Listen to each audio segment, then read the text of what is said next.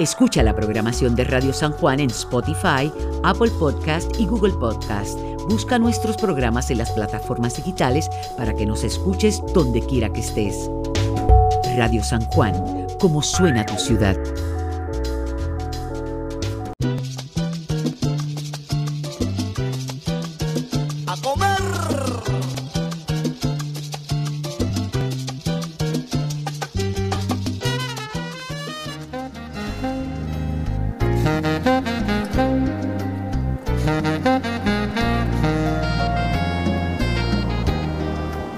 Querida y desaparecida amiga, Jacqueline O'Neill, decía que no hay seres en el planeta más enamorados de su capital que las puertorriqueñas y los puertorriqueños. No creo que su comentario tuviera base científica. Sin embargo, hay varios rituales en torno a nuestro casco antiguo que parecerían darle la razón. Por enumerar algunos, los tapones de fin de semana que se forman en sus vías de personas que quieren estar entre sus calles y monumentos. La distracción de la típica vuelta que le llamaban del zángano superlativo, que constaba en una machina que iniciaba en Isla Verde, seguía por Condado, luego por Viejo San Juan y su regreso en sentido contrario. También la emotiva canción en mi Viejo San Juan, que sin importar si se vive en la capital o no, todo boricua la considera suya. Aunque en anteriores temporadas ha habido alguna representación del viejo San Juan, en esta planifico hacer varios programas cuyo eje sea alguna gestión o establecimiento ubicado en nuestro casco antiguo. Y qué mejor que iniciar el actual ciclo con la Mallorca, ubicada en el número 300 de la calle San Francisco. Allí conversaré con su propietaria, la señora Ada Rodríguez, para que nos ofrezca más información de esta emblemática cafetería.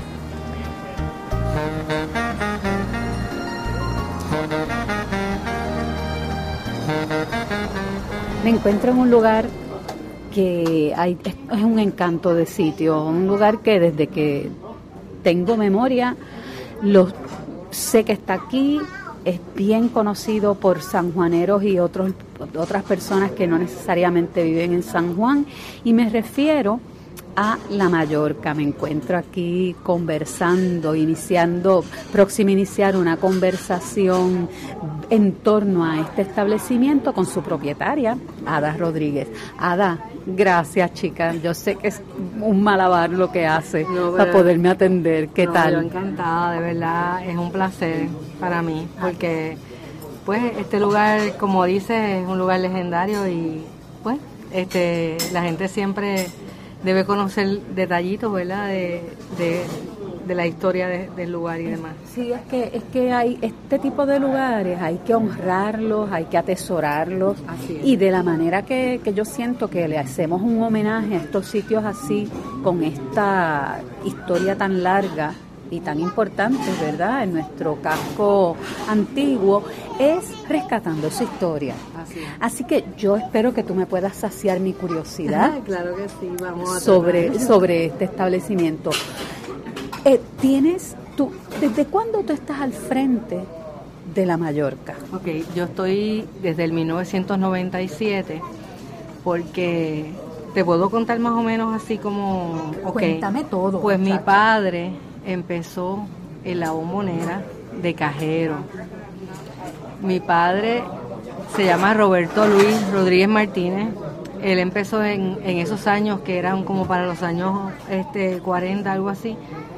Y él, él como era, él era un hombre bien guapo, o sea, él era un hombre este, así bien, eh, bien elegante, siempre estaba bien vestido, tenía ojos verdes, entonces siempre las muchachas que ahora han venido ya mayores, ya de edad, a hablarme de él y me han contado ellas mismas. Me decían, nosotros nos pasamos mirando a tu papá por la vitrina, porque él es tan guapo. Y hasta las lágrimas se le han salido contándome las la historias. Pues, ¿qué pasa? Los dueños en, aquel, en aquella ocasión, que eran Puiki y Abraham, ¿verdad? Don Gabriel y don, este, y don Cristóbal, que yo, yo los conocí a ellos, porque pues en esa, en esa época yo era bien pequeña, pero yo ¿Tú te criaste en la bombonera, como quien sí, dice. Sí, Tengo hasta una foto de uno de los empleados, uno de los dueños o algo así cargándome a mí cuando yo era bien pequeña.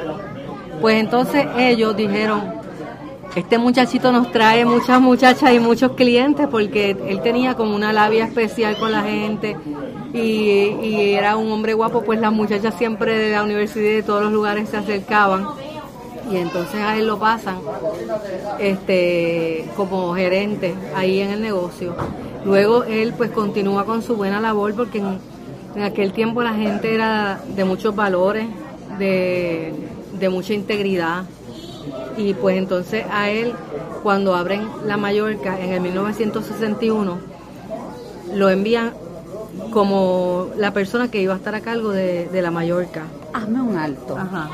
Es decir, que esta impresión que yo tenía de que por alguna razón la bombonera y la Mallorca estaban relacionadas, porque una siente que es un mismo aire, o, al menos sentía de la bombonera tradicional a, como es la Mallorca, esa impresión de que eran como una misma un mismo concepto, una misma, que venía de una misma línea. Yo no estoy equivocada. Sí, no, es así, es así. Es como, eh, la Mallorca fue como la hijita de la bombonera en aquellos tiempos.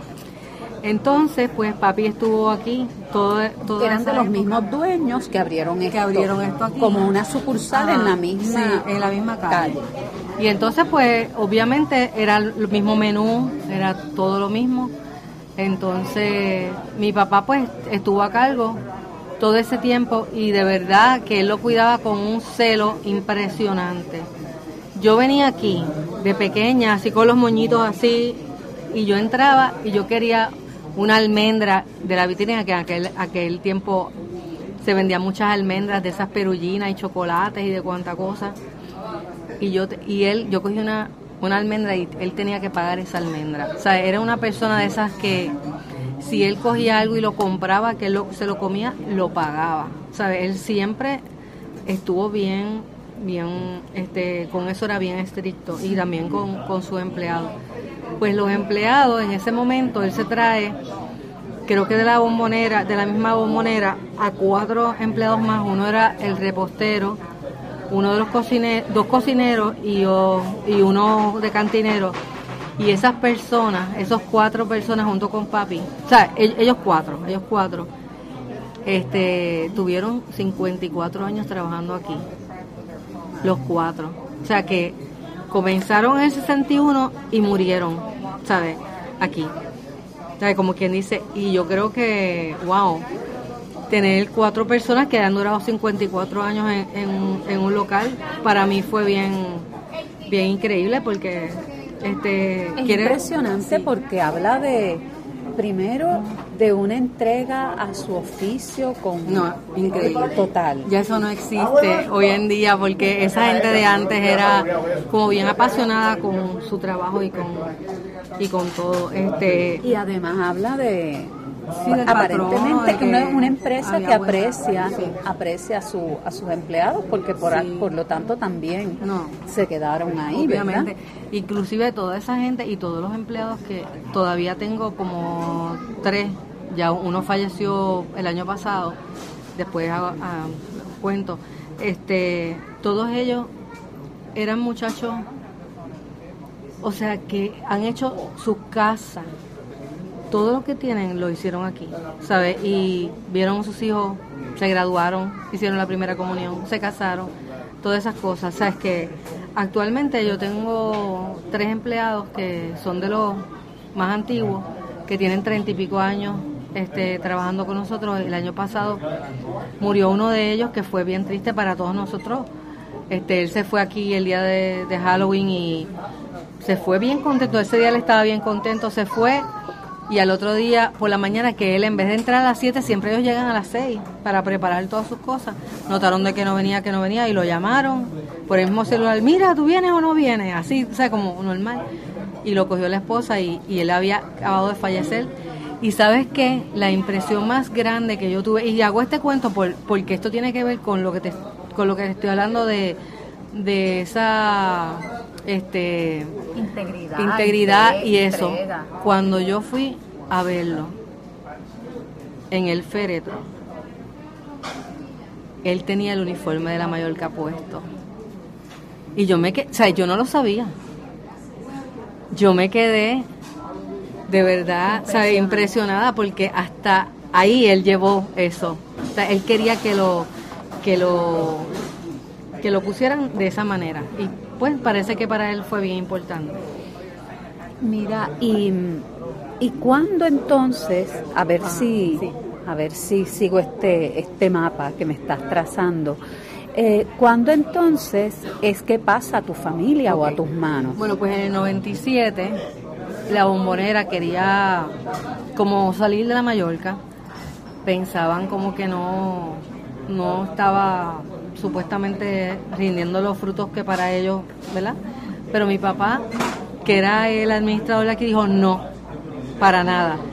Yo voy a coger y yo voy a hacer algo y voy a seguir con mis empleados para adelante porque yo no puedo cerrar este negocio.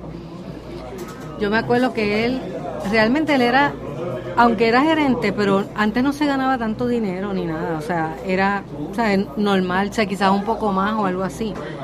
Pues él no tenía el dinero y un, y un cliente de aquí que tenía, ¿sabes? Poder adquisitivo. poder adquisitivo, le dijo a mi padre, no, Roberto, nosotros sabemos cuán, cuán responsable tú eres. Y le dijo, cómo es la cosa, cuánto hay que, y así puso el dinero, que no, no fue una cantidad tampoco tan grande, pero y papito se le compró el negocio a, a ellos. Eso fue en el 1997. El local era de nosotros, o sea, perdóname, el, el local era la mayor que los teníamos alquilado, el edificio no era nuestro todavía.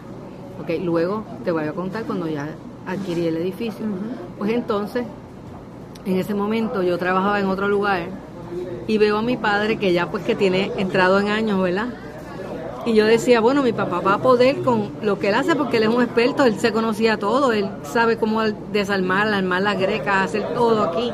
Él conoce esto increíblemente, pero no sabía la parte administrativa, no sabía su área de expertise era lo relacionado con, con la parte de ah. la confección de, de, los platos y de todo.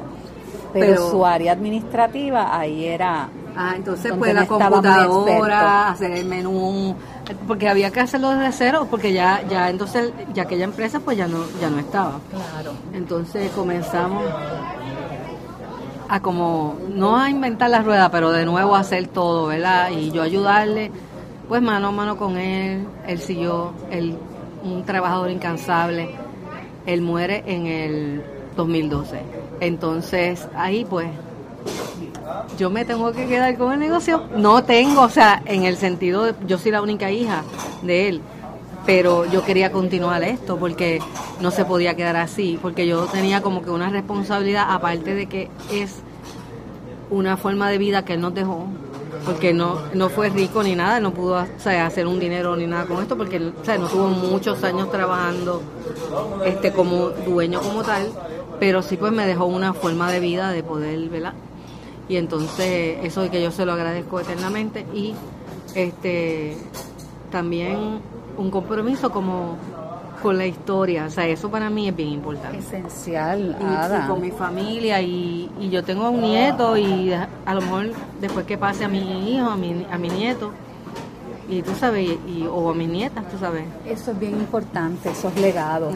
Y entonces, es decir, que tú de carambola sí. te tocó esto aquí, pero tú no te dedicabas a eso. No, porque yo, yo tenía mi bachillerato y maestría en educación y yo trabajé muchos años de maestra y después secretaria ejecutiva y el último trabajo era en Baxter, ¿sabes? Entonces vine acá de... Tuve que tomar una decisión como que yo estaba bien en, en aquel lugar, pero de pronto dije, tengo que ir a ayudar a mi papá, no lo puedo dejar solo. También otro evento bien importante para nosotros fue la compra del edificio que papi nunca se enteró y eso a mí me, me parte el alma, ¿verdad? Pero como que nunca se enteró. Porque nunca se enteró porque yo lo compré en el 2015 tres años después que él murió y, y ese era su, su sueño. su sueño. El que yo el que el, que se pudiera comprar ese edificio. No se pudo comprar antes por la razón de que había este edificio este era una sucesión y había una una cuestiones de herencia y demás y había que esperar que ese evento pasara para poderse adquirir. Y entonces ahí pues yo hago miles de, de cosas para poderlo adquirir y pues entonces pues ya pues es mejor porque entonces ahora ya el ser de nosotros no, no tenemos la, la presión de que nos vayan a sacar de aquí y de que venga a ponerse una compañía americana o, o ¿verdad? Que entonces se convierta en, en algo así.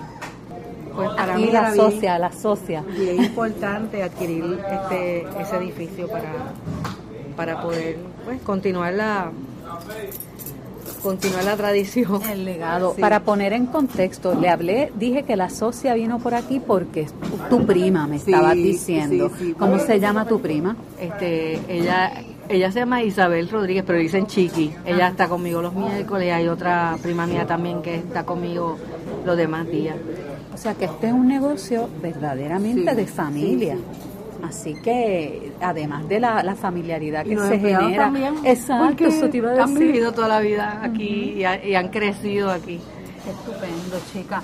Mira, entonces la vida te trajo sin tú comerlo ni beberlo. de momento, Choculum te trajo aquí. Mi vida pensé que bueno, iba a trabajar en esto. Lo que sí te, te, criaste por aquí. Sí, sí, eso sí. Pero ya llevo 22, 23 años aquí y ya esto es como, pues, y es sacrificado, es demasiado sacrificado. Pero como, déjame ver si la matemática, es que entendí que en el 2012 es que tú coges el batón. No, sí, no, pero, pero yo llevo desde el 97, porque yo vine con papi a ayudarlo desde el 97.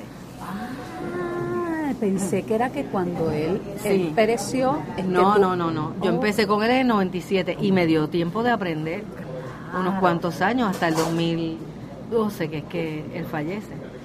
Y después entonces pues estoy sola hace como seis años o siete años, ¿verdad? Sí, sí, va para siete. Va para siete. Wow, Ada, impresionante. Y si tú me fueras a decir, ¿verdad? ¿Cuál es el concepto de la Mallorca? Porque yo siento que esto está tan ligado a esa delicia del café y la Mallorca calientita con mantequilla y azúcar, pero obviamente esto tiene muchos ofrecimientos más. ¿Cuál es el concepto? ¿Podríamos llamarlo repostería, panadería, cafetería? ¿Qué es, ¿Qué es lo que es la Mallorca? Bueno, es, es, como cafetería, restaurante en sí. Este, la comida de aquí son, y los desayunos, la gente los, los, los quiere, o sea, siempre vienen, este, los desayunos siempre los ofrecemos hasta la, hasta la hora que cerramos, o sea, todo el tiempo, no hay un horario específico. Y las comidas, pues, todos los tipos de comidas criollas y demás, que la gente les encanta.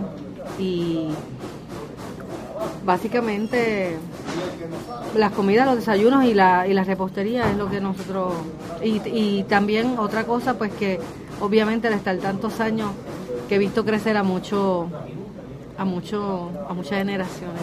Oye, ¿y mm, ustedes hacen el pan de ustedes o lo compran en este momento? No, el pan, el pan lo estamos comprando, pero sí las mallorcas y los dulces sí se hacen aquí. ¿En algún momento se hacía el pan aquí o se hacía en la bombonera? Lo que pasa es que la bombonera tenía otra que se llamaba Panadería Nena, que eso estaba donde está González Padín, donde está ahora Marshalls que yo, no, perdón, perdón, perdón, no, ahí había otra fuente de soda. Era por la calle donde estaba Walgreens antes, por ahí para adentro. Yo creo que había una panadería que se llamaba Panadería Nena, pero eso es de los tiempos de antes. Y ellos hacían el pan. Pero ya después de ahí no. Eh, ok, porque la sensación que a mí me daba cuando yo iba pues, a estos establecimientos, te hablo porque hace, eh, para finales de los 80, principios de los 90, yo viví en Viejo San Juan y era bien común pues tú venir aquí, ir a la, bombonera y tal. La impresión que a mí me daba es que el pan era hecho. Sí, sí, antes sí. Antes había esa panadería en el viejo San Juan. Yo no me acuerdo de esa panadería. Y después también hubo, que yo fui la, yo me acuerdo yo de nena, ellos abrieron otra que se llamaba La Riqueña, que es ahora donde está Café Cialito. Y fue una pizzería que la, que la bombonera también abrió. Primero fue la bombonera, después la Mallorca y después la, la riqueña. Eso fue una pizzería. Yo me acuerdo que yo corté la cinta de esa pizzería cuando yo era. ¿Dónde era está cafecialito ahí. Aquí en la misma San Francisco. Y yo me acuerdo que ahí había unas pinturas, ahí mismo, yo no sé si las taparon o, qué, como de unos este, bueyes y unos, este, ¿sabes? Era, era una pintura que la mandaron a hacer, yo me acuerdo, ¿sabes? Que eso estaba en esa pared, no sé si ahora, ¿verdad? Ya la habrán tapado, pero esa era también, y otro que estaban, había fuente de soda padín, también era de la humonera, todos eran.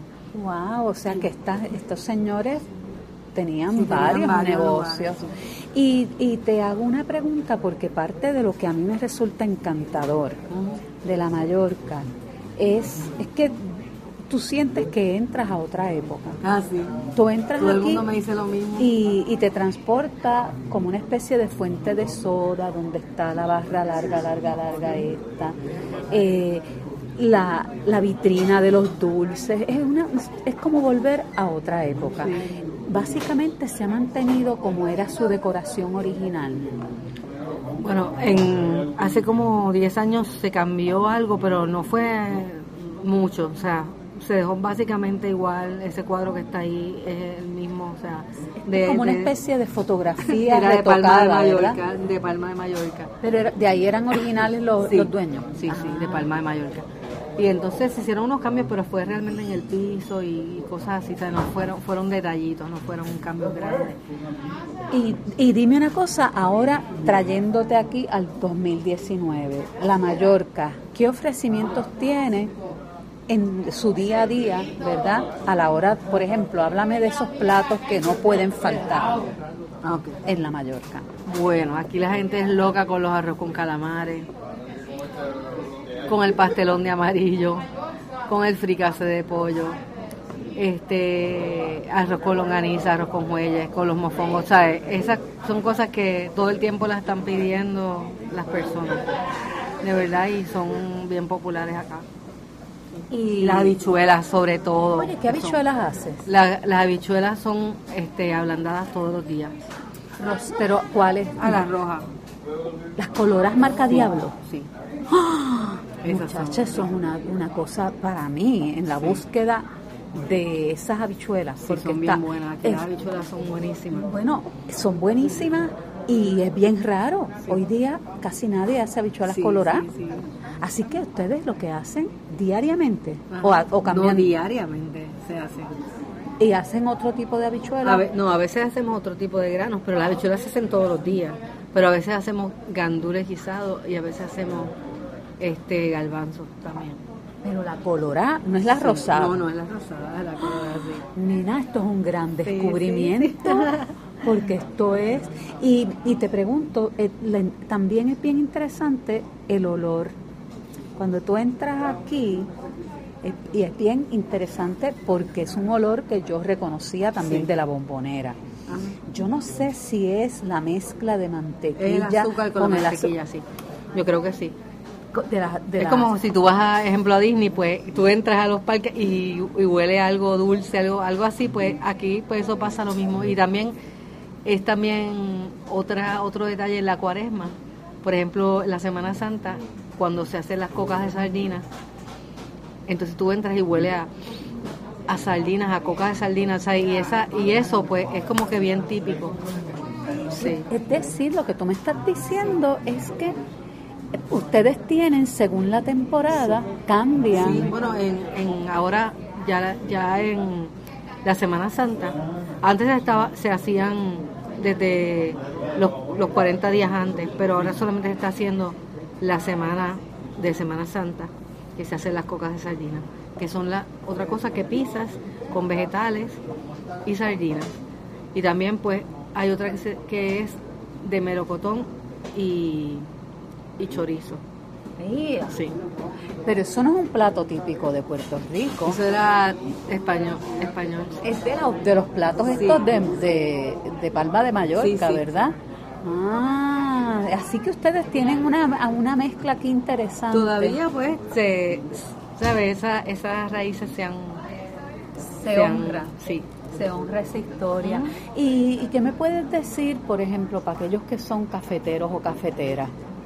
Este, el- aquí pueden encontrar un café Bueno, bien, bien bueno, sí. Todo el mundo siempre es, loco con el café de aquí. No, no es expreso, pero parece expreso en un sentido porque es un café bastante fuertecito y bien colado. Sí. y, y, en cuanto a, a otras bebidas, ¿qué otras bebidas tienes además del café? Mm, básicamente aquí la limonada es bien que se hace de los limones este naturales. Este, la, la china, antes hacíamos jugo de china natural, después del huracán, sea, cambié, cambié unas cuantas cosas. Este, y lo pienso volver a hacer, pero sea, había que hacer un unos, unos ajustes, ¿sabes? Y entonces las dejamos de traer en, en, este momento, pero pues nada, y los demás pues son los refrescos normales que... ¿Y no vendes ah, chocolate. No, aquí yo no vendo... El chocolate es bien bueno aquí. ¿Venden chocolate? Bueno, sí. ¿Chocolate caliente? caliente, sí. Oh, entonces, este... ¿No vendes entonces alcohol? No, alcohol no. Ok. Yo, o sea, no sé, se puede se, se vendió en un momento dado como algo como familiar, o sea, como una persona que viniera con alguien a tomarse una botella de vino y eso. Pero no me gustaba, si es algo familiar, no me gustaba que viniera una persona de la calle a, beber en la barra y a beber y a, y a tomar demasiado, porque hay niños, hay gente, ¿sabes? Que eso no me gustaba. Y, yo pues realmente no... Preferiste sí, no preferí seguir no seguir con eso. Veo que están limpiando las vitrinas, que eso es parte como del encanto. todos los días, eso se tienen que sacar los dulces, limpiar todas las vitrinas, que se queden bien para el otro día. Y los dulces sí los hacen aquí. Sí, sí, sí. ¿Qué dulces tiene? Ok, pues este, obviamente las, los más de venta son las mallorcas, los pastelillos guayaba, los quesitos, después están también los coquitos, las mil hojas que son con crema bavarian por dentro, los tornillos, este, diferentes coffee cakes de canela, de queso y eh, las galletitas, ¿sabes qué? Lo que le dicen polvorones, las galletitas. Y, y todo eso y demás. Se hace aquí. Dios mío, pero es, una... Es, es una cantidad limitada, ¿sabes?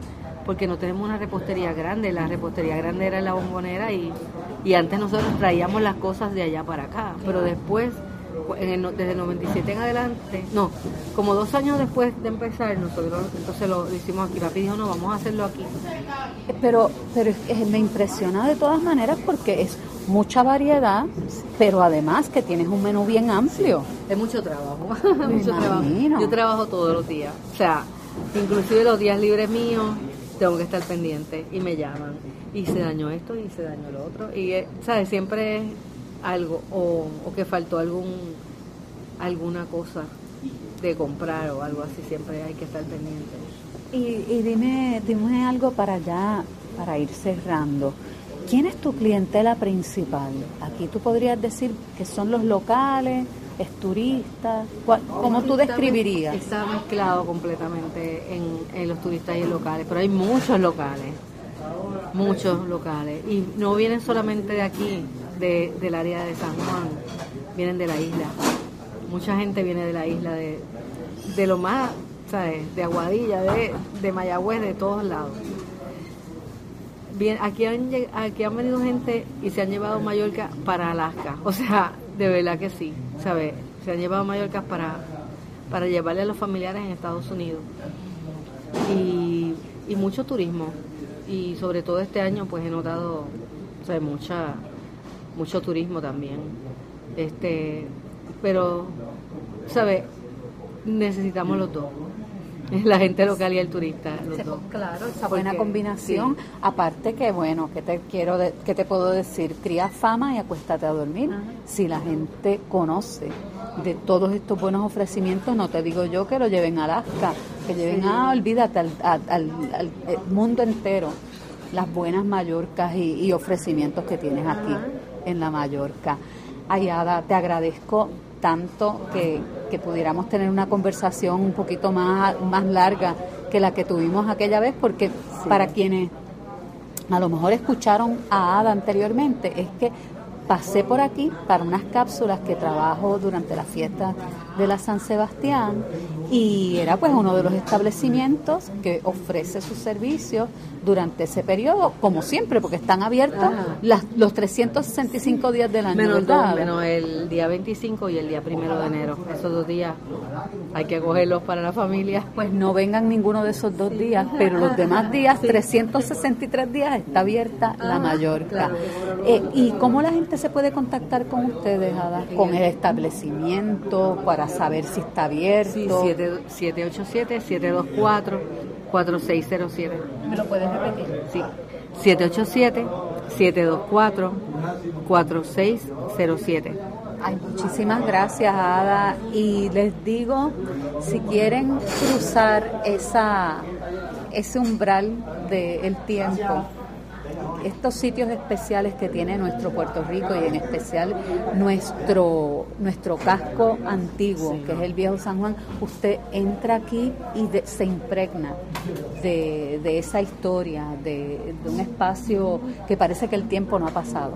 Así que les invito a que pasen por aquí. Gracias, gracias, gracias a ti. Diana. El ambiente y la historia de la Mallorca que nos compartió Ada Rodríguez me crea la terciopelada sensación de la nostalgia. Influyen mucho los aromas de su amplio menú criollo, el café y la dulzura de sus Mallorcas azucaradas con mantequilla. La atmósfera que se respira allí se siente desde la calle, en donde sus vitrinas clásicas con la muestra de su repostería, nos dan la bienvenida para integrarnos al ritual de muchas sanjuaneras y sanjuaneros de dejarse tentar por su comida y su hechizante tiempo detenido. Como Ada nos mencionó, podemos desayunar o almorzar porque abren de lunes a domingo de 7 de la mañana a 3 de la tarde. La Mallorca está localizada en la calle San Francisco número 300. Para más información o detalles particulares pueden llamar al 787-724-4607.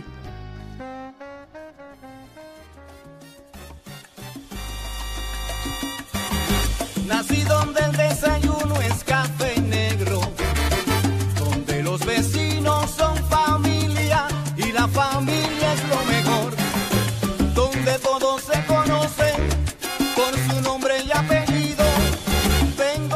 Cuando mi hermana escogida Marisol y yo compartíamos el apartamento de su propiedad, muchas veces antes de abrir la puerta de entrada sentía unos olores que me hacían la boca agua.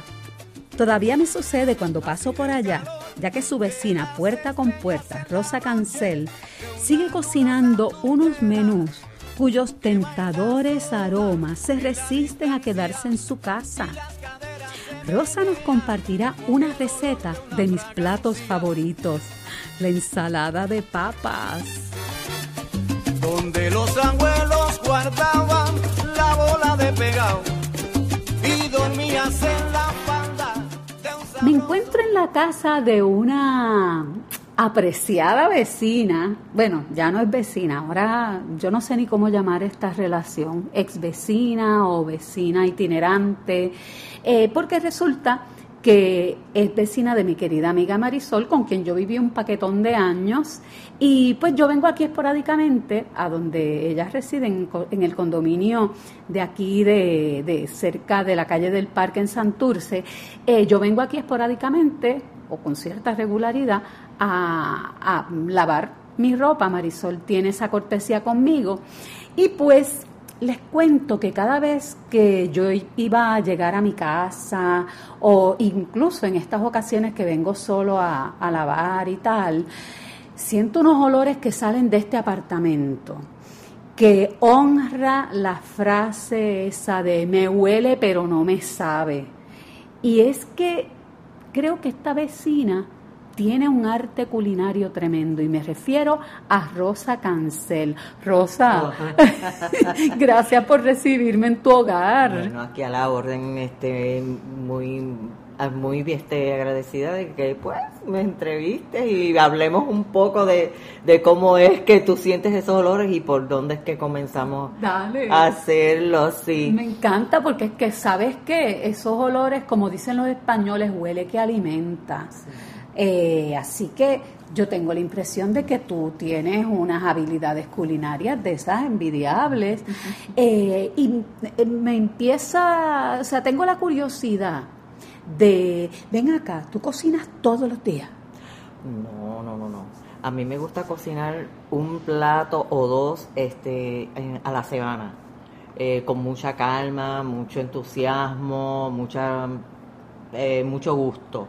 Luego entonces nosotros lo guardamos este, en la nevera y pues variamos con otros platos que mi esposo entonces es el que hace platos individuales para él y entonces compartimos, pero los que yo hago en realidad son unos platos para para para solamente comerlos dos veces en semana y compartirlos con alguien más que llegue en, que es casi siempre cuando yo cocino así bien fabuloso. Sí, nena, pero es que tú tienes un familión también, ¿verdad? Que aquí hacen las comelatas de familia, ¿verdad? Aquí, todo el mundo viene y quieren que yo cocine y algunas veces pues yo lo hago con un, placer porque también este se, se unen otras personas a ayudarme, por ejemplo el Día de las Madres, siempre o cualquier otra actividad viene mi yerno que le encanta, además de le gusta comer le gusta y me acompaña en la cocina, me ayuda porque como él es este él conoce mucho de, de, ingeniería, ingeniería eléctrica, porque él es profesor de la Universidad de, de, Mayagüez y él pues me dice, o oh, vos súbale, él, él me, él me acompaña en eso, en vigilar eh, todo lo de lo del la electricidad, las temperaturas y eso. Estupendo, nena. Tienes un pinche de cocina que, que, te ayuda en la parte técnica. En la parte técnica. Y también, pues, mi esposo me ayuda también con el corte de las ensaladas, de los vegetales. Y pues mi hija también me ayuda en la limpieza. O sea que yo tengo un grupito que para las actividades que, que, que tenemos así de más de cuatro o cinco personas, pues me, ah. tengo, me ayudan. Porque, Por lo menos, porque si no sería un poco complicado, ¿verdad? Si no tengo ayuda, pues entonces comienzo de dos o tres días antes. Ah, claro. O sea que te, te organizas. Sí, me organizo. Me.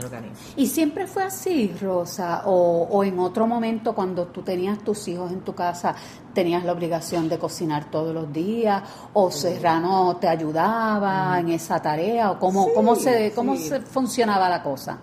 Pues nosotros hacíamos este, eh, yo trabajaba y cuando mis hijos estaban aquí, pues mm, a, principio no podían esperar a que yo llegara de mi trabajo, porque yo llegaba tarde y ya ellos tenían que ir a comer. Porque tú trabajabas fuera del hogar aparte. aparte, solamente hacen 19, 18 años que estoy fuera de, de o sea, retirada.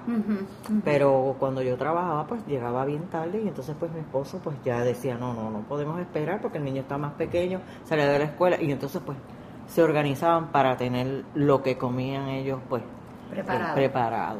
Y exacto, yo los fines de semana cocinaba para la semana y así. Es decir, que fíjate, porque es que eso es importante, te hago esas preguntas porque siempre yo me digo, yo que no soy muy buena cocinera. Yo cocino, yo resuelvo, pero me gusta comer bien. Y me doy cuenta que si yo tuviera la imposición de cocinar sería bien complicado para mí. sería horrible porque es una obligación. Sin embargo, cocinar por placer, yo creo que esa es de las mejores mm, cosas.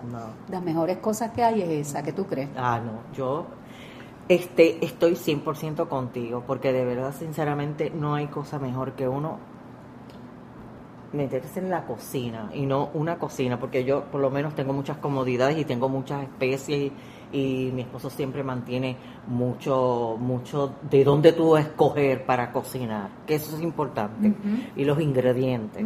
No tener que decir, ay, no tengo esto y de momento, ¿qué vas a hacer? Bueno, también uno puede improvisar, porque para eso pues Claro. No, este, ayuda en la cocina, a improvisar y a su gusto. No, y que a veces de la improvisación sale un plato ah, nuevo. Un plato exquisito. Pero aquí definitivamente no es necesario. Siempre tenemos todas las especies y pues uno lo que hace es escoger qué plato vamos a escoger. Pues entonces pues mi esposo me dice, bueno, pues nosotros, yo siempre le eh, eh, hacemos una pequeñita reunión antes de las actividades y se escogen entre los dos y decidimos que se va a confeccionar. Explícame eso otra vez, es decir, que tú y Serrano, Serrano, ¿cuál es el nombre de pila? José José, Serrano. José, me estaba escapando, José Serrano es el esposo de Rosa. Entonces, eh, tú y él son un equipo. Exacto. Qué estupendo, Sí, sí. es un equipo, entonces se reúnen, establecen el menú, establecen Exacto. todo ese tipo de cosas, es lo que entiendo que, que dijiste. Sí, exactamente. Eh, él siempre empieza, comienza, no, es Día de las Madres, tú no vas a cocinar. Oh, o no, este, yo puedo comprar cocina, eh, eh, comida hecha ya, un buffet, qué sé yo. Pero yo ahí entonces yo le digo no, porque la gente que viene aquí es familia y le gusta que yo cocine. Y vienen aquí por la comida que yo hago. Y definitivamente eso me llena de placer. Así que vamos a escoger que de lo que, de lo que hay o vamos a planificar un menú. Por ejemplo, en el Día de las Madres se planificó el menú. Y entonces, pues fue un menú, no fue muy complicado, porque bueno, pues era para un día que ya las personas tenían que irse temprano porque el otro día es día de trabajo, domingo, pero la pasamos muy bien y el menú ya estaba, que fue de costillas y pernil, eh, costillas de cerdo y pernil, era de cerdo ya se había adobado hacían varios días. Ya yo lo había adobado en mojo y, y criollo, que me gusta a mí, en- ya hacía varios días que estaba ya puesto. Pero como empezaron a decir cuántas personas más iban a venir, yo ya, ah, espérate, pero tengo que sacar de la nevera del freezer algo más. Y como yo siempre tengo suficiente cosas, que pasa que me gusta confeccionar lo que se vaya a, a comer para que no se quede después mucho, porque a nosotros nos gusta inventar en la semana una que otra comida para, para darnos gusto, ¿verdad? Ajá. Sí, comemos variado, o sea, por ejemplo, ano- anoche pues mi esposo decía, "Ay, tengo ganas de comer algo mexicano y confeccionó una cena mexicana para nosotros dos. ¿Qué preparaste? Pues este, él, él le encanta cocinar todo ese tipo de, de comida. ¿Pero quién la preparó? ¿Tú o él? Él. Ah, ok. ¿Qué preparó? Pues eh, preparó este unos burritos, o sea, unos burritos pero con tostadas duras, no envueltos en, en la, en la, en La la masita, en la Ajá. plantilla. Eh, a mí me gustan los nachos, así que pues entonces pues las tortillitas pequeñas de, de- que ya vienen ya pre- ya vienen cortadas, pues se metían en el horno y entonces ya en una bandejita pequeña de esas que son un pyrex pequeño, ahí él me confeccionó lo que me gusta a mí que es la mezcla de todos los ingredientes frescos, picaditos, porque los pica bien pequeñitos, que si la cebolla, que si tomate, que si todo eso, todos esos vegetales él los pica bien pequeñitos, entonces luego hace su, su guacamole con su, con- para acompañar, ¿verdad?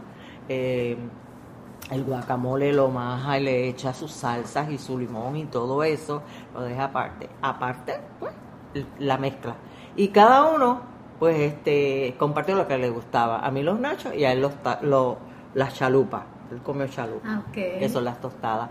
Y con el guacamole, salsa agria, se acompañó y pues unas salsas picositas ahí que le Ah, echó. no, nena, pero ustedes tienen el, el, el buffet aquí. El buffet. nosotros pues ayer que estábamos solos pues quisimos comer mexicano casero es que el problema la situación de eso es que la, picar las cositas bien pequeñas y ponerlas por separado para entonces uno no es lo mismo ir a un restaurante mexicano que se lo dan ahí a uno todo completito a nosotros nos gusta cocinar mucho a mi esposo también ¿Y qué te gusta? ¿Qué- así, ¿qué plato tú dices? Ay, esto me encanta cocinarlo. ¿Qué plato? Bueno, a mí los criollos. Yo soy más bien del plato criollo, este, de los, de los, de los, de las cosas que, que mi mamá me hacía cuando, cuando yo era pequeña. Las, cosas más importantes como los, por, por ejemplo, ¿De dónde los tú eres? Perdóname. Yo soy de Río Piedra. Ah, ok. Eh, yo soy de ¿Y Río tu mamá Piedra. era buena cocinera? Bueno, mi mamá sí. Le- no cocinaba como nosotros cocinamos ahora, porque ahora somos un equipo de que él cocina más gourmet y yo cocino más criollo. Ella cocinaba criollo. Ella no era muy inexperta así en hacer los platos que yo hago. Pero, por ejemplo, a la base sí me la enseñó. ¿Y qué era lo que me ibas a decir? ¿Qué plato, por ejemplo, de los fricasés? Ah. Bueno, pues este, eh, por ejemplo, el fricasé, el, el pollo que se hace, o la carne, o el, el ave que se hace, el ave, o la carne que se hace aquí, en el término ese de guiso, por ejemplo, es con vinos y con, con, con, con cherry, vermouth y otro tipo de licores que se le hace impartir hierbas también, como el tomillo, el laurel, el orégano, eso le hace impartir entonces el, el planteamiento de fricase. Ok. Porque una cosa es el guisado y otra cosa es el fricasé. Eso yo no lo sabía. Pues ¿Cuál sí. es la diferencia? Dime otra vez, no entendí. La diferencia del guiso es que simplemente tú guisas la, la- la- el ave o la carne con salsa, sofrito y le echas este los ingredientes que les quieres echar. No le echas vino. Ah, y entonces ese es el guisado. Ese es el guisado. El fricasé es el que se le añade alcohol, por el decir que algo. se le añade este, Licores. yo licores exactamente y el vino por ejemplo aquí se comenzó a hacer el fricasé con solamente el vino pero entonces yo teniendo la experiencia en España porque pues hemos ido a España pues ellos utilizan el brandy y el cherry cooking wine Ese- eso es el- lo que le da ese ese gusto ese gusto in- intachable y además de lo de la hoja de laurel y el tomillo que, y que eso es lo que le imparte ese sabor. Además también yo le he hecho, pues claro, obviamente nuestro, nuestras hierbas como el recado ancho, el cilantrillo, el orégano, el ancho y el orégano pequeño, la cebolla y el ajo y todo lo demás que haya por ahí. El sofrito, porque eso El sofrito natural. Eso no puede faltar. Entonces, toda, me dices que en parte del conocimiento de, de, de tu arte culinario es a través de tu mamá, pero tú seguiste obviamente expandiendo. sí. ¿Cuáles fueron tus otras fuentes así de conocimiento para cocinar? Bueno, pues los viajes, cuando uno viaja mucho a distintos sitios o cuando uno va a los, a los restaurantes buenos, siempre yo, este, nosotros, mi esposo y yo, tratábamos siempre de hablar con el chef o por lo menos con el mozo y le siempre que íbamos nosotros a, a un restaurante a comer, sea aquí o sea afuera o sea en Europa donde hemos ido, este, siempre le, le preguntamos. Le Y- sacaban y, información. y, y cómo es que se prepara eso que tú me vas a traer? Bueno, porque es la recomendación. Después entonces, pues esto se prepara de tal manera. Ay, qué, qué listos son ustedes. Es Y una así. manera de sacarle las recetas. Exactamente. Y las que nos gustaba, pues, este, o traíamos el libro que lo tenemos este del sitio, no, ¿verdad? Que, que se Libro- utilice libros de cocina, de cocina. Pues tenemos de, de, pues de España, de, del País Vasco, que se cocina distinto, de, por ejemplo, distintos de, de India o de China, o, o tenemos ese tipo que cogemos solamente este la base, porque lo demás se lo hacemos nosotros acá a nuestro gusto. Es decir, lo que a mí me da la impresión, Rosa, es que tú le das como un giro a la comida criolla. Cocinas criollo, que es lo que te gusta, pero parece que tú le das un giro con esa influencia que has tenido de otros lugares del mundo para que tenga pues una, una sazón muy personal. Exactamente. ¿Es así? Es así. Por ejemplo, en la comida china, que nosotros, oriental, que es lo que nos gusta mucho también, aparte de eso, eh, aquí había muchos restaurantes alrededor de aquí de Santurce, buenos, de verdad orientales, buenísimos. Y siempre ponían un toquecito criollo a la comida china. Y a mí siempre me gustó eso, porque aunque no era muy peculiar, se notaba que le ponían un poquito de cilantro, ellos cocinan con cilantro, de por sí. Eh, y así pues uno le gusta, porque antes pues cuando hablaban de la comida oriental, la gente aquí como decía, uy, pero eso no, eso- ese aspecto tan horrible, no nos gusta. Entonces fueron, ¿verdad? Cuando vinieron esos restaurantes alrededor, pues este, visitamos unos cuantos y nos dimos cuenta de que ellos también utilizaban productos de aquí Hacían y modificaciones. hacían modifica- modificaciones. Pero en realidad la comida criolla es la mejor. Yo para mí esa es la que me gusta. Pero en realidad darle este, ese tipo de variación, que, que, que se sienta que tú estás este, con, este, cenando algo que, que es criollo, pero que a la misma vez te sepa, por ejemplo, pues cuando le quieres dar un toque italiano, cuando le quieres dar un toque de este español, sobre todo, que eso es lo que siempre nosotros nos gusta, darle el español, porque mi mamá no cocinaba mucha comida criolla, sino más bien el toque español, siempre porque su papá fue español. Vino- Ah, ese detalle no lo tenía. Yo pensaba que era criollo, criollo. No, criollo. Ella, ella Ah. cocinaba mucha comida este, típica canaria, porque su papá pues era vino de los años aquellos que vinieron los, Los los canarios. canarios para acá y entonces obviamente pues ella me hacía a mí cuando pequeña comidas que yo ahora cuando voy a España yo digo, mira, pues Las la- reconozco. Ah. Ella hacía su sí, sí, ella cocinaba criollo, ella cocinaba criollo. Pero no es decir como, como la comida criolla típica de aquí, que es el arroz blanco, las habichuelas guisadas eh, y la comida alrededor. O sea, ella hacía otros tipos de platos criollos, pero con una variación española. Qué interesante. Sí. Óyeme, ¿y qué receta vas a compartir con nosotras y Bueno, nosotros? la ensalada de papa que te encantó, que te esa, esa- dije. esa idea de la ensalada de papa, es que a mí me encanta la ensalada de papa, por favor. Quiero, ahora voy a hacer como tú, ustedes hacen con los chefs y los meseros y todo el mundo de los Sí. restaurantes prestigiosos. Yo quiero robarte las recetas. Ay, pero. Yo tengo, muchas- yo tengo unas cuantas recetas de ensalada de papa. Yo Pues- ya las colecciono. Pues muy bien, compárteme pero la, la te voy a dar, te lo voy a dar esta. Muy que bien. la he- dije, déjame hacer la, la ensalada de papa con aderezo cremoso. Uf, Aderezo cremoso. Ok, pues yo hago una regular y hago y hago esa con aderezo cremoso. dame esa, por favor. Pues esa es, eh, coges la papa, es especial con la papa yukon. Tienes que usar la papa yukon, que es la, la papa yellow yukon. Sí, que es amarillita. Que es amarillita. Ujú. Ok, la, yo no, yo no, mm, como es para hacer por lo menos 3 libras, o de 3 a 4 libras, pues no tienes que, que pelarla. Simplemente lo que haces es que la lavas bien y le pon, la picas en cuatro pedazos eh, con toda su cáscara para que tenga su, su alimento. Y la hierves en- con mucha agua, abundante agua, y le echas sal, por supuesto, para que no quede tan sosa. Ujú. Y la hierves que quede tierna 40, 45 minutos. Y 40 no más. No 40 es suficiente. Ok. Luego la sacas y ahí mismo tratas de que eh, cuando la pones en el colador para que se escurra, ya ahí tienes un plato bien grande enfrente y la vas pelando lo más tibiecita, caliente posible, porque es más fácil de pelar. Si la dejas que se enfríe, entonces ya te, te es más difícil. Ok. La pelas, la pones en los pedazos grandes en, en una bandeja y ahí le echas un poco de vinagre de vino con un toque de azúcar. ¿Eso es para qué?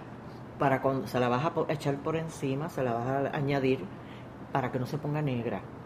Yo la pongo en la nevera, en lo que preparo la salsa. La pongo en la nevera para que se vaya refrescando la papa y no le tengas que echar eh, el, el aderezo caliente. ¿Por qué? Porque el aderezo, si la papa está caliente, se te pone agrio. Ah, mira qué interesante. Te. ¿Cuál es el aderezo? Porque El ese aderezo. es el secreto mejor guardado. Luego entonces, aparte, vas a hacer, mira, es bien sencillo. Vas a hacer la mayonesa, la vas a, a diluir. Yo le, yo esta vez utilicé, además de mayonesa, utilicé el Miracle, el Miracle Whip, que es muy bueno para hacer este, este, esta mezcla, porque te le, te suaviza la mayonesa, no queda así como, como, Como impregnada, sino te queda como una salsa. Muy Eso es simplemente lo que tienes que hacer con la mayonesa en este caso. Luego entonces, aparte, bueno, pues vamos a picar un poquito de cebolla bien pequeñita, vas a picar un poquito de, de, de cebollines. Yo siempre le echo a esta cebollines. Muy bien. Ese es el cebollín verde, Ajá. poquito. Yo todo se lo echo, yo le, le pongo todo eso en pequeñas cantidades.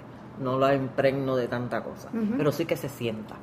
Y luego entonces le he añadido un poquito de ajíes dulce, poquito, dos o tres ajíes dulce. Mi hija me los trae del, de su patio y, y, y le eché, da la casualidad que esta vez lo pude hacer y le eché unos, como dos ajíes dulces, picaditos, bien chiquititos.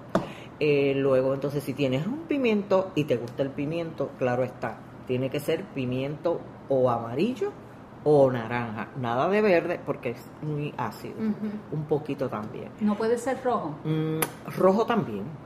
Sí, no, y puede ser el que le gusta Los morrones. los morrones. Claro. Claro, yo siempre lo uso fresco, pero también lo he usado, si no tengo a la mano, el morrón bien picadito le da color.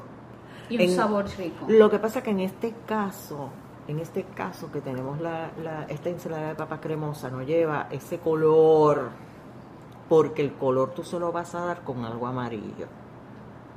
Es decir, en el caso mío en particular, yo lo que le he hecho para darle un toque de color amarillo, te vas a quedar huevo cuando te lo diga, además del huevo hervido, que eso es Un must. eso es, eso siempre hay que echarle el huevo bien duro, picadito, porque eso es lo que le va a dar esa cremosidad. Hablamos de una ensalada que es cremosa. Luego lo que le va a impartir un poco más de cremosidad es que si tienes un buen queso de papa, queso de papa que sea bu- bueno y que sea cremoso. No, no es de slice, eh, que sea un pedazo de queso de papa. No vas a ponerle mucho, simplemente cortas varios cuadritos y los picas en cuadritos. Y eso se lo tiras por ahí encima. Y esa ensalada de papa con todos esos ingredientes, además de... Pero se derrite el queso de papa No, no, no. o, o no, no, no, no, no, no. El Sí, queso de papa es, sus cuadritos. es- Mira, hay personas que, que, que le echan le, le echan la zanahoria rallada. ¿eh? La zanahoria rallada. Yo la hacía, yo la hago así algunas veces. Pero desde que descubrí ese toque por alguien que me lo me, Te compartió esa, esa hasta ese idea. secreto. Ajá. Este, desde que lo estoy haciendo, pues es, es- queda cremoso. Ahí es donde viene la cremosidad por el queso. El queso no se derrite ni nada, es simplemente como tú ver unos pedacitos de color anaranjado, cremosos, que cuando lo pones en la nevera, toda esa salsa, con toda esa mayonesa, con todos esos ingredientes, porque lo vas a poner en la nevera después que le, le- le aplicas a la, a la papa todo eso, y lo vas a, a- a incorporar todo eso, lo tapas y lo pones en la nevera de unas buenas cantidades de horas, por lo menos dos o tres horas. Wow, es decir que necesita descansar un rato. Necesita, eh, sí, para que se introduzcan todos esos sabores. Al final le echo un poquito de color. Ay, pero ¿por qué? Vamos a Hay personas que me dicen, no, pero no, no, así de blanca no me gusta con esos toquecitos anaranjados y, y colores, este, no le echo pis, ok, no, en esta, no. Eh, le echo mm, una mezcla de celery seed, de, de celery seed es el, el, el- el que es largo el stock, Ajá. pero si no lo tienes, pues si tienes el celery seed o tienes algo que contenga celery que sea en polvo, pues se lo puedes añadir. ¿Y qué? Pimentón, de la vera. pimentón de la vera, poquito, así. Y eso, eso es lo que determina de dar el, el color. color, exacto. Y le da un toquecito Y ahumado. ahumado también, Ujú. ahumado también. Y ya, eso es todo. Y lo importante es que quede cremosa. Las mayonesas incorporadas, mayonesa sola. Pero no la mayonesa que cuando tú vas a algunas casas, ¿verdad? Yo no las critico porque pues uno hace su a lo, a lo suyo. Y de hecho yo empecé así, comencé así. Echarle la, la mayonesa al frasco ahí bien. Y vamos a ponérsela. Eso es un crimen, no se puede. no, no se puede. Hay que hacerlo, eh, o sea, que se vea bonito y que y se sienta al paladar bien, bien sabroso, pero a la misma vez delicado. Ay, María Rosa, yo estoy con la boca hecha un lapachero porque a mí me encanta la ensalada de papa, así que te agradezco esta Ay, conversación. no, verdad, y bueno, también. algún día me gustaría probar esa ensalada de papa. Bueno, pues déjame decirte que yo guardé un poquito. Te quedó un envasecito pequeño y yo te lo voy a dar. Ay, María, pues me saqué la lotería. Y también tengo parte de esa, de esa receta que no es la que te conté, pero es así, este, la base. Ajá. Y ahí pues le puedes añadir las cosas que yo te dije. Fantástico. Ay, bien agradecida, Rosa. Bueno. Y bueno, gente, tenemos aquí oportunidad, ¿verdad?, de cocinar una ensalada de papas bien diferente. Así que bien agradecida. Bueno. Y nada, qué bueno que estás con nosotros en A Comer. Ay, pues qué rico, me encanta hablar de comida, a mí me fascina y, y más de y más de comer, este, y a mí yo algunas veces hasta ni, ni como, a mí me encanta ver que mis comensales, yo lo disfruto verlos cenando. Eso dice mucha gente que cocina bien. Así que gracias otra vez y seguimos por aquí. Bueno, en- cuando gustes, aquí a tu orden, me dices de otra otro día que podamos este bueno, intercalar algunas recetitas así bien cómodas como esta y además pues acuérdense de lo que le dije del, del ah, no le hablé un poco más del pernil, es importante que ese pernil Eso puede ser para otra Para conversación. otra conversación. Sí, vamos a dejar la cosa en en suspenso. suspenso. Eso sí que para se la lo próxima, para la próxima. Gracias, Bueno, Rosa. y a ti por, por, por, ¿verdad? Por acordarte de que pues aquí tienes a tu vecina con esos olores. No hay forma de Lo olvidarte siento, esos lo olores de- demasiado ricos. Gente, continuamos en A Comer.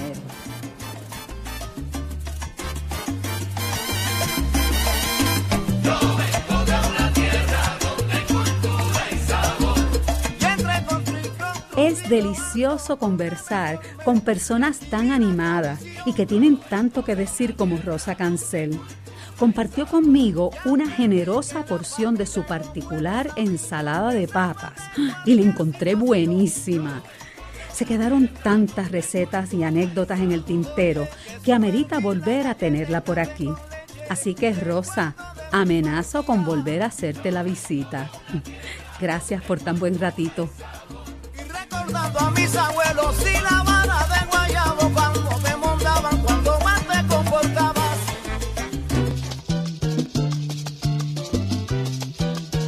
A comer.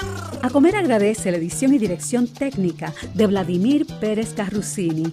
Es conducido y producido por Ilianaí García Ayala.